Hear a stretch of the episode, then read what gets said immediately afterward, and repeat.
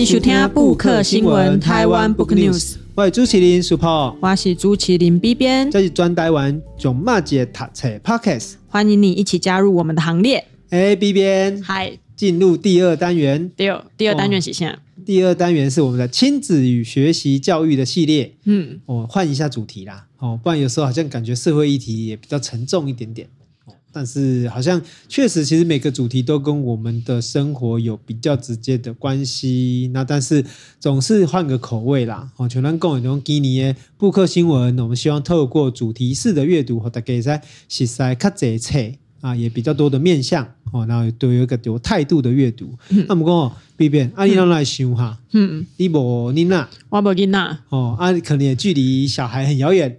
哎，对，目前的规划应该是蛮遥远的。还有你自己啦，哦、你说我自己对，哎，对，也很遥远。对，所以可能这个时候来看看，就是关于亲子与学习的教育。哎，我们在里我现在喜欢呢。我觉得我可以从我工作的面向来讲啦，因为我现在在出版社当行销企划嘛，所以其实我会蛮常做到一些亲子书，哦，无论是亲子教养的书啊，或者是说一些教育议题的书啊，其实我都会做到。好啊，虽然我自己没有小孩。但是呢，我觉得如果用说，哎，你没有小孩就不能谈论这个议题，这个论点呢，我自己也不太接受。我会觉得，哎，我们透过书籍或者是透过一些作者啊，爸爸妈妈身边有很多家长朋友的经验谈，其实我们对这个小孩或对教育，其实也还是有一点想法啦。那当然也包含我自己不想生小孩，也就是因为我。有这些理解嘛，所以我觉得我好像不适合哦，嗯、所以我才决定不要生小孩。哦，你决定了？哦，已经决定了。哦，原来是这样。所以说，我觉得大家有养育小孩，我都会觉得，嗯，我要给予。支持跟鼓励这样子，对，我都会很敬佩大家。是是，所以其实今天这个主题啊，我们第一集其实是想要来谈亲子跟学习教育嘛。那 B 边也特别帮我们大家挑了两本书，嗯、要不要先简单讲一下是哪两本？好啊，一本呢是陈志恒心理咨商师的，叫做《脱颖而出不迷惘》。那第二本呢是一个瑞典的心理学家所写的。拯救手机脑。那今天为什么选这两本书呢？其实是因为脱颖而出不迷惘这一本啊，主要是在讲，哎，爸爸妈妈或者是学校的家长啊，长辈们遭遇的一个，哎，比较现实的问题的是，你在起囡仔时阵，你背后用手机啊不？你要不要给他用三 C 产品？那乃至于到我们现在这个疫情的时代，哈，很多小朋友像去年三级警戒的时候，他们必须透过电脑进行线上课程、线上学习。哦，在这种不得已的情况下，其实你是要对他们开放这些工具，好，他们必须要用电脑、手机、平板，好进行学习，然后乃至于到娱乐，他们都跟这些东西脱不了关系。刚刚录音前跟世博讨论到。这一群小朋友，其实他们出生就是在一个有电脑的时候，不像我们，我们小时候没有电脑嘛。虽然我距离童年已经很远了，但小时候是没有手，至少没有手机，没有智慧型手机。那可是现在出生的小朋友呢，他们一生下来就是在一个充满电子荧幕的时代。那在这样子的时代里面呢，家长要如何应对？好，是脱颖而出不迷惘这本书，想要透过这个作者，他本身有很深厚的学校辅导经验，好，他想要透过他所了解的一些。亲子的关系来谈这个，那第二确实是很困扰的问题啦。哦，哦，因为到底要不要给小孩子看？对啊，世博你自己有两个小孩。嗯，对啊，或者说你看一边吃饭的话，那如果比如说换到你要吃的时候，小孩在旁边吵，嗯，那这时候就是一个道德的抉择啦。嘿你究竟要不要妥协？嘿对不对？要不要就是把手机交给他？好像就变成一个不得不考虑的一个选择跟选项吧？对啊。哦，那第二本嘞？第二本叫做《拯救手机脑》，那我觉得这一本就是比较适合。哎，你没有小孩，你也可以读，好，因为我们每个人现在一至少每个人都一台手机吧，然后有些人还有两三台。你有没有意识到自己被手机绑架了？哦，你会忍不住拿起来，你会忍不住去滑个几下。你明明没有什么，没有收到简讯，没有收到电话。以前那种诶所谓的笨蛋型手机的时代，都是哦有无电话卡来，我们才把电话拿起来嘛，有简讯传进来，我们才会看一下简讯嘛。可是现在智慧型手机不是诶，我们搭车、哦走路、做任何事情，几乎都跟它绑在一起。那如果你已经意识到自己好像有那么一点点离不开手机，或者是你发现你一天到晚都拿着手机不放哈，他不在你身边的时候，你会很焦虑。以前都说哦，出门要带什么？呃，钱包、钥匙，现在是手机、钱包、钥匙。疫情之后是手机、钱包、钥匙、口罩。好，所以手机变成一个必需品的时候，你如何来面对它？那这一本书是一个心理学家，他透过脑科学去解析大脑跟手机，为什么手机有办法让你那么的沉迷？那在这个沉迷之后，你要如何渐渐的摆脱它的影响跟控制？我觉得这本书带给我们一些蛮实用的方针。嗯嗯，那 B B 你你尴尬嘞，就讲像今嘛有妮娜。嗯、哦，你刚刚讲小孩子到底适合用三 C 吗？你会怎么建议？就是爸爸妈妈。如果就我看这本书，还有我听这个老师的一些讲座，还有他分享，我觉得啦，老师有提出一个很重要的关键。这本书提出一个很重要的关键：手机，你对你的小孩来讲是工具还是玩具？你要先把这一个界限划清楚。就是说，哎，他在上线上课，或者是他在从事一些，比如说，哎，查资料、写作业的需要的时候，他是不是就是他的工具？那这个工具是不是跟我们上班要用电脑，我们平常日常联络要用社交软体是一样的，是不可避免的？那这个时候你就开放给他用。如果以我家的例子的话，其实我我家是没有电视的，所以说其实小孩子有好处，就是说，一他在长大在过程中，其实，在我们家他其实没有机会看到电视。嗯。对，那当然他偶尔会看到的是，比如手机。哦哦，不过换个角度来讲，一对爸爸来控，你看看爸爸妈妈来做代志，其实手机大部分是我们的工具啊，而不是玩具。嗯，嗯，甚至于说用手机看影片的情况也比较没有被他看见。哦，所以迪迦的刚刚讲，哎，手机啊姐姐做代志也扛亏。哦，所以我觉得小孩子玩手机、看电视或使用三 C 产品，我认为其实关键是习惯。如果伊那姐姐习惯，还是讲以前几点啊，看爸爸妈妈的赢，还是讲我们很习惯拿给他，他就会变成他习惯的一件事情。嗯嗯，给老师在书里面也是分享了蛮多这样子的案例，就是说，如果爸爸妈妈自己都没办法控制的话，那你要怎么样去要求小孩说，哎，你不可以玩，你不可以用这个看影片？所以爸爸妈妈还是要有点像以身作则啦，当小孩很需要你。比如说，他已经跟你说：“爸爸妈妈，我想要你陪我玩的时候，你是不是就应该要放下手机，然后陪小孩子玩？好，或者是他已经有提出他的需求、他的诉求的时候，然后爸爸妈妈如何去回应？我觉得这是这个老师写这本书的一个很重要的目标啦。那也是为什么我会把这本书跟《拯救手机脑》这两本合在一起谈，因为。爸爸妈妈可能也有自己手机使用上的一个问题，那当他面临的是自己的问题的时候，或许是看《拯救手机脑》这一本，他比较可以解决。那如果他是教养上的问题的话，那他就看《脱颖而出不迷惘》，那这两本书就可以共同解决这个手机成瘾的问题。我我刚刚讲，其实我们要去设定或设限小孩子使用三 C 产品，我觉得是天方夜谭了。嗯，就说底下是单款的工。事实上，我发现小孩子使用任何器具或人类使用任何器具，其实是一种习惯。对，哦，尤其是讲，其实伊会晓处理这些物件，他会用。其实他只要看，他就会了。哎，哦，我听讲，有的小孩子其实一岁多，他已经会关掉那个 YouTube 的广告了，哦、因为略过广告。对，他会略过广告了。那像我自己的经验是这样，就我的。大女儿大概三岁多嘛，那我的小儿子大概一岁多。可是我就发现说，他们玩另外一个事情，就是说他们玩点读笔。嗯嗯，而且一岁多的小孩其实他已经会开点读笔的开关喽。嗯嗯，哦，他还会去点封面哦，他知道点哪里，然后每一页他也知道点哪里。哦，那他也会要求说他想要听哪一个故事哦，所以我是认为讲，换一个角度来看，就是讲是不是咱可能三 C 产品是不可或缺也不可避免的。可是我觉得问题应该不是这类问题，问题应该是如果只有三 C 产品，我觉得这是对小孩子的学习跟。哦，这个成长过程中，我觉得比较大的影响应该是这个问题。嘿，因为像老师里面也有特别提到，因为你要要求小孩完全不去用是不可能的事。他们生下来就已经在这个年代了，到处都是。再更简单一点的萤幕，你连去那个便利超商用 iPhone 哦，也是萤幕。你去车站买票。买票的那个界面也都是荧幕，所以小孩子对那个点啊，然后对整个那个机器的运作都已经是很了解的。你怎么跟他说？哎，你别当用手机啊，你别当用电脑，这这也是真的是不可能的代志。对啊，我觉得有些问题啦，就是讲，因为咱这个时代就无可能去。下边讲网络跟三 C 这物件，甚至国较济啊，可能以后会不止山西了。可是怎么怎么看呢？我们现在拢讲以缺点嘛，那讲啊，这不好，这不好，这不好。问题是，那它的优点是什么？应该按呢讲，老师来对有讲到哦。我们使用这些东西，其实让我们的生活变得更便利嘛，更好。我们其实已经也没有办法放弃掉它。但是我们要给自己做出一个界限，比如说你给小孩子，你可以控制他的时间嘛，他可能小学几年级以前只能用十分钟。十五分钟，这也让我想到，其实我们家小时候刚开始接网路的时候，我爸每天给我们的使用时间是半个小时。然后我们家有三个小孩，我们就会互相制约、互相监督啦。哦，弟弟，你现在用了十五分钟了，好，你只剩下十五分钟哦。然后弟弟也会监督姐姐，姐姐你现在用八分钟，就是计算到那种很很细微、很微小的。然后那时候我们是玩那个 Game Boy，就。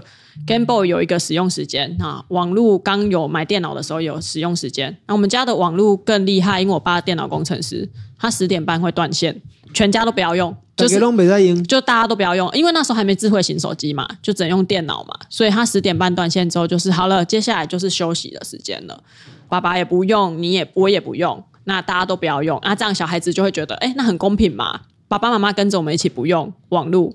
那我们十点半之后也差不多要睡觉了。我觉得这是一个算是在这个不可避免的趋势下，我们可以透过一些限制，或者是透过一些自我规范的这个行动，去降低我们对三 C 产品的依赖。另外，记得的是公点工哈，手机是工具还是玩具？我们也要让小朋友知道说，哎，他可以玩的东西其实还有很多。不是只有手机荧幕带来的，不是只有 YouTube 的影片。全环多纳世博分享的，你的小朋友会用点读笔嘛？那就代表他会用那个那个书嘛，阅读。他如果知道其他东西很好玩，他就不会一直要玩手机啊。对啊，培养其他的兴趣。我有刚刚点解问题啦，就跟我们常会觉得山西很冷漠，嗯、或者说担担心山西对小孩子会不会有一个负面的人际影响，嗯嗯嗯，或者说对学习会不会变成一种太片段？嗯，不过回回过头来，我刚刚解问题的讲，那是不是也是因为我们也只有给他这样的东西？对哦，好，对，我们比如讲，我就刚刚讲要触笔啊，哈，因为读册人就是书家里书特别多嘛，可能小孩子多少会看到你在读书或者你在阅读，那而且讲妈妈。好，打没弄不会他菜。那事实上，其实有时候起床，我们自己起比较晚，那小孩子自己会去旁边读书。好，他可能读点读笔，可能读书，可能看自己的绘本。他也不是每一个每一个时间都在用这个点读笔。那他自然就会发现说，其实有更多可以就是亲近的东西。嗯，好，所以提供。科技是不要都片变的啦，他总有一天会学会。可是我觉得我妈妈也讲一个蛮有趣的，她说那所以就不用教，因为他有一天一定会学。嗯嗯，嗯，那反而这个时候可能我们要教他的，或者让他尝试的，其实是更多的可能性。好，譬如讲我的领域工，你老公领域工，环路移动咖喱生电脑登生出机啊，哦，那你可不可以跟他玩球？嗯，或者是你可以跟他运动，哦，或者是你可以跟着他一起跳舞等等，就有一些不同的生活相处方式。那当然，我觉得相对来说，扣扣零可以改变一切习惯。很多是博共的，我的兄弟，我记得学姐经验，他以前吼都给他小，他小孩像好像国中吧，还国小，他以前给小孩子的那个手机使用时间只有五分钟，然后很多国中，其实台北的小朋友应该很多都是国中就有自己的手机了，但他还蛮坚持的，就是没有要给他的小孩子手机，但因为也是环境呐，哦，学姐也很爱读书，所以他们家的小朋友吼真的是无时无刻不读书，哦，连去看棒球的。个炸小说可以看，炸小说可以棒球场。对啊，我们好几次在棒球场遇到他们，然后他小孩都没有在看棒球，都在、哦、都在看书。哦，对，然后就觉得，哎啊，如果他培养起这个习惯的话，或者是他知道书更好玩的话，他其实就不会对三 C 产品这么依赖了啦。嗯，所以我觉得那个整个环境的建立，还有其他的兴趣的培养，也是让小孩子可以在三 C 取得平衡的一个蛮好的方法。不过这嘛是要讲一句，就讲他平衡报道，嗯，就讲因为这时代讲大家吸收知识跟资讯哈，诶，方式伊无啥共款，对啊，哦，那不可否认，其实现代化的社会，资讯的爆炸跟资讯的交流，其实频率也愈来愈紧。好，你讲完全不爱看手机啊，哦，还说。不用看这个呃山西产品，其实不太可能。对、嗯，但是我觉得它是一种阶段。嗯，有讲每一个人都每一个阶段，好，这个阶段伊需要在手下面换气口，我觉得那是一回事。可能我们需要让这个我们的小朋友，或者是我们自己有一段时间，其实是吸收所谓的快装知识。嗯，好，就讲较大片的知识啊，然后一本册，还是讲几个部分。哦，但是换个角度来讲，我们也需要一些的是散装的。哦，片段的知识啊，可能比较时效性的。那这个就是所谓的三 C 产品跟所谓我们讲的书籍的一个互补的一个作用。我的工今晚是在恭喜在你说手机有时候被定位成生产力工具，嗯，哦，因为开始为人真正是靠几个手机啊，哦，来咖啡厅来对，它就可以工作了。可有的人可能不行，哦，所以我觉得同样的一台手机，同样的一个工具，其实也会产生出完全不一样的一个效果。我觉得这也是我们必须要面对的一个事实啦。哦，所以到底。人是因为三 C 产品造成这个现实人际关系的疏离呢，还是反而是因为三 C 产品，所以人会跟世界各地的每一个人都可以接触？嗯，我觉得这个是 B 边也可以跟大家分享一下。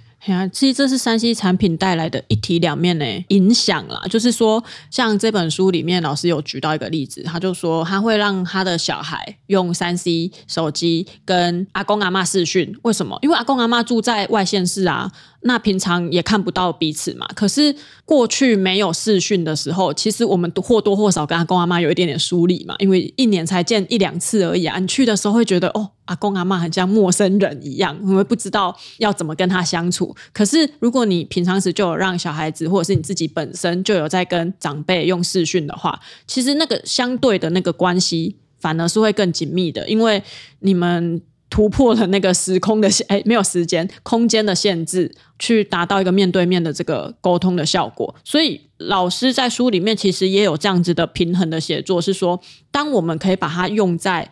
人际用在情感交流的时候，三 C 反而是一个很棒的工具，好，反而是一个不可或缺的工具。那另一个老师有提到说，你选话买你的小孩为什么沉迷在游戏里面？你是要思考的不是那个游戏有多好玩，而是现实如何排挤了他。就是他一定有可能是在现实或者在学校，好，在家庭，在他的人际关系中找不到一个依赖嘛，所以他才去依赖那个游戏，依赖网络。那你要解决的是他没办法在现实生活得到依赖的这一件事情，或得到关注、得到认同的这一件事情，而不是去责备他，你怎么都只投入在网络，投入在虚拟世界。对，我觉得老师提出的这个观点是很值得我们思考。其实大人也一样，为什么我们会一直想要用社群软体去诶分享我们的日常？因为我们需要关注嘛。我们希望大家诶，无论是羡慕我们也好，或者是哦我们出国都要打卡哈、拍美食等等。其实这样子的习惯的建立，都跟我们自己本身这个成就感，还有一个人所需要的那种满足感有关系。我觉得老师也提出了这个啦。那我们在面对这些产品的时候，我们能不能用更正面、更积极的态度去看待？我觉得这本书都带给我们很多思考。无论你是不是爸爸妈妈，我觉得就是连我这个没有小孩的人，在看这本书的时候，都可以去思考说：哎，对啊，为什么我会这么投入社群？这个社群带给我什么？这个我们在网络时代哦，就是从二十一世纪以来啊，第一个十年跟第二个十年最大的落差，应该从网络进入到社群嘛。嗯，哦，那网络可能只是你创造了一个连接。比如说以前要写信，哦，要我念五专的时候要写信、写卡片，然后到五专末期的时候用 email。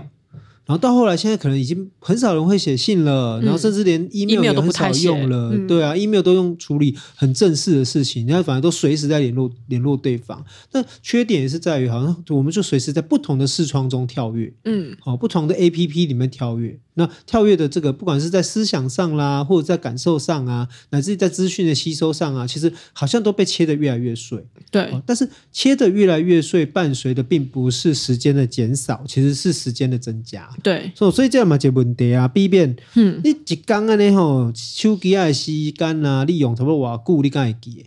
其实我没记，可是我们又要依赖手机帮我们记住。你看，这是很一体两面的事情。我们希望我们可以少依赖手机一点，但是偏偏现实生活中有很多事情是手机来帮助我们的。如果大家是用 Apple 手机的话，打开设定就会有一个子分类叫做“荧幕使用时间”。我们刚刚在录音前也看了一下彼此的荧幕使用时间。我原本以为我一天平均使用。八小时已经够久了，没想到世博我十三小时，他等于醒着的时间都在用手机耶。但是我睡比较少了，我大概睡六小时而已。哦。哇，那这样也差不多啦，就醒着，然后扣掉吃饭哈，差不多都在用手机。但是我觉得这个荧幕使用时间也不是说要去指责荧幕时间使用多的人，因为有的时候没办法嘛，工作。我们工作就是一直在看着荧幕，或者是我们需要用它来进行联系。所以当它是工具的时候，哦，就世博也说啊，我我也很我也没有在打游戏呀，对不对？那像我荧幕使用时间八小时，我要忏悔，因为我很多时候是在看韩剧。好，我通勤的时候在看剧，在追剧，因为那个荧幕使用时间不只会告诉你总时间，它还会告诉你你在哪一个 app 停留特别久。那你甚至可以在里面设定。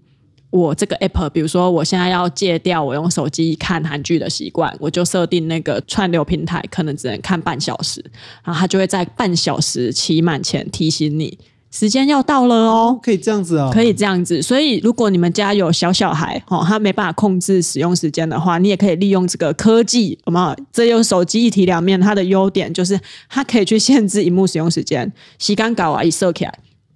列吉纳的维塞格森啊，如果他你的小孩子比较小的话，你可以这样子；如果你自己没有自制力的话，好吗？洗干搞啊，射起来你可以控制自己。你可以控制自己。哦、对我前阵子才看到一个很有趣的新闻，大概咱家日本有一个很有名的男公关叫做罗兰。嗯，罗兰。前阵子有一个台湾 YouTuber 去开箱他们家，他甚至会把手机锁起来，物理上的锁起来。他只有下午三点到凌晨三点会使用手机，凌晨三点。之后到隔天的白天下午三点，他会把手机锁在一个物理上的这个盒子里。那那个锁头可以设定时间，你都写在三点就搞，你可以当亏亏。哦，那你讲后呢？嘿，你就是物理上的控制，你不可以使用手机。为什么？因为他就说他忍不住啊。大家应该都有这种经验吧？你坑爹得电，好坑爹落地啊，你得蒙起来蒙起来，你就没有要干嘛，你就会去摸一下。如果你没办法控制，你就用这种比较外在的形式去克制自己。好、嗯嗯，那这也跟我们等一下要谈那个《拯救手机脑》这一本书有一点点关联啊。它里面其实也提供了一些具体的方式，让你去。渐渐的不让你的生活受到手机有这么大的影响。如果你已经意识到自己有一点点手机成瘾的话啦，好啊。如果你的手机是你的生活，比如说你是外送员，你就是每天都要用，或者是你的工作你要一直联络业务上的联络，没有办法，那你叫你把手机锁起来，当然也是不可能的事吧。对啊，这个就问题啊，就讲咱有可能即马即个时代再去变变讲，你要使用这个三 C 产品跟手机啊。嘿啊，那有人用手机来上班的时候，伊要安怎？对啊，一直业务要联络怎么办？如果问题是，我是认为讲，这就是一个差别，就是讲你的生活中间，你有有法度去区分，还是说切割说，哎，什么时间点？像刚才讲的，罗兰用锁给锁起来。嘿，或者可以讲，我已经考研究所的时候，我就直接把我的 PTT 密码换掉。哦，让你登录不进去吗？对，而且我打一个乱码。然后把乱码交给别人哦，对，也是一个物理上的限制。其实你不可能也可以使用黑码，对不？嗯嗯、那这个赶快艺术啊，哦，艺术的工其实对人来讲，其实这个事情我们要如何跟科技并存，其实它才是一个实际上的。甚至你如何去就运用它，嗯，就你不是被操控，而是你操控它。对、哦，所以我刚刚讲第一种从这个说拯救手机脑，那底下问题就讲为什么你一定要赢？嗯，啊，你刚好都有这个机会，有这个时间讲你脑。每次卖淫的时阵，你会不会被他控制跟摆布吗？嗯，我觉得这个其实我自己也要克服的问题嘛，因为我大量的使用手机在工作，而且还有不同的工作、不同的事物、不同的联系、不同的人。那另外一个红明是讲，那当然回过头来就是说，哎，为什么小孩子要脱颖而出，脱离这个手机成瘾、三 C 成瘾？事实上，大人难道不是也是吗？所以我们在看这个所谓的手机产生的疏离症，其实那是不是用这种脱离，其实是一种跳脱，哦，也是一种这个我们把罪责怪在小朋友身上，但事实上不分年龄的人，不是都面对到三 C 成瘾的问题吗？好，那这个其实是一个社会问题。所以我觉得 B 边怎么来看，就是说，哎，推荐大家自己读这两本书，那你会希望说，哎，大家要怎么去面对这件事情？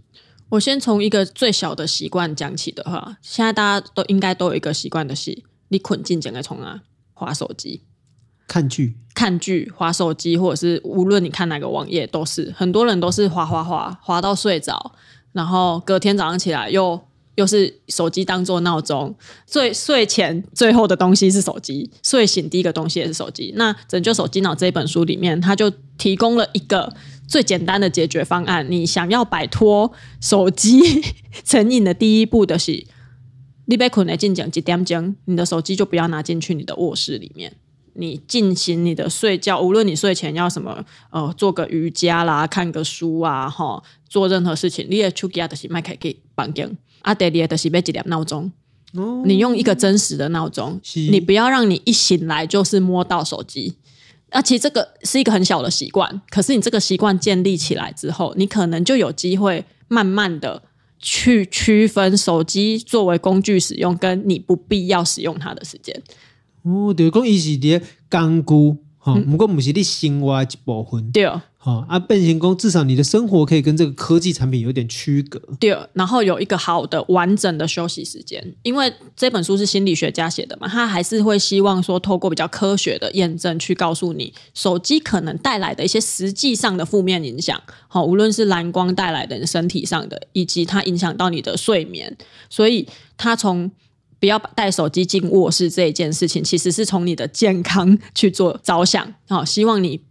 不要那么常用它，不是担心你成瘾而已，而是担心它影响到你的睡眠，睡眠就影响到你的生活品质。哎、欸，那你较紧张啦，因为你随时提着手机啊，其实你这随时在工作状态。对，对，所以他是希望至少你在睡觉的时候可以安心的睡觉。那安心的睡觉对我们来讲是一件很重要的事情，它其实可以提升你很你的生活品质，好，甚至你的人际互动的关系都可以透过睡眠。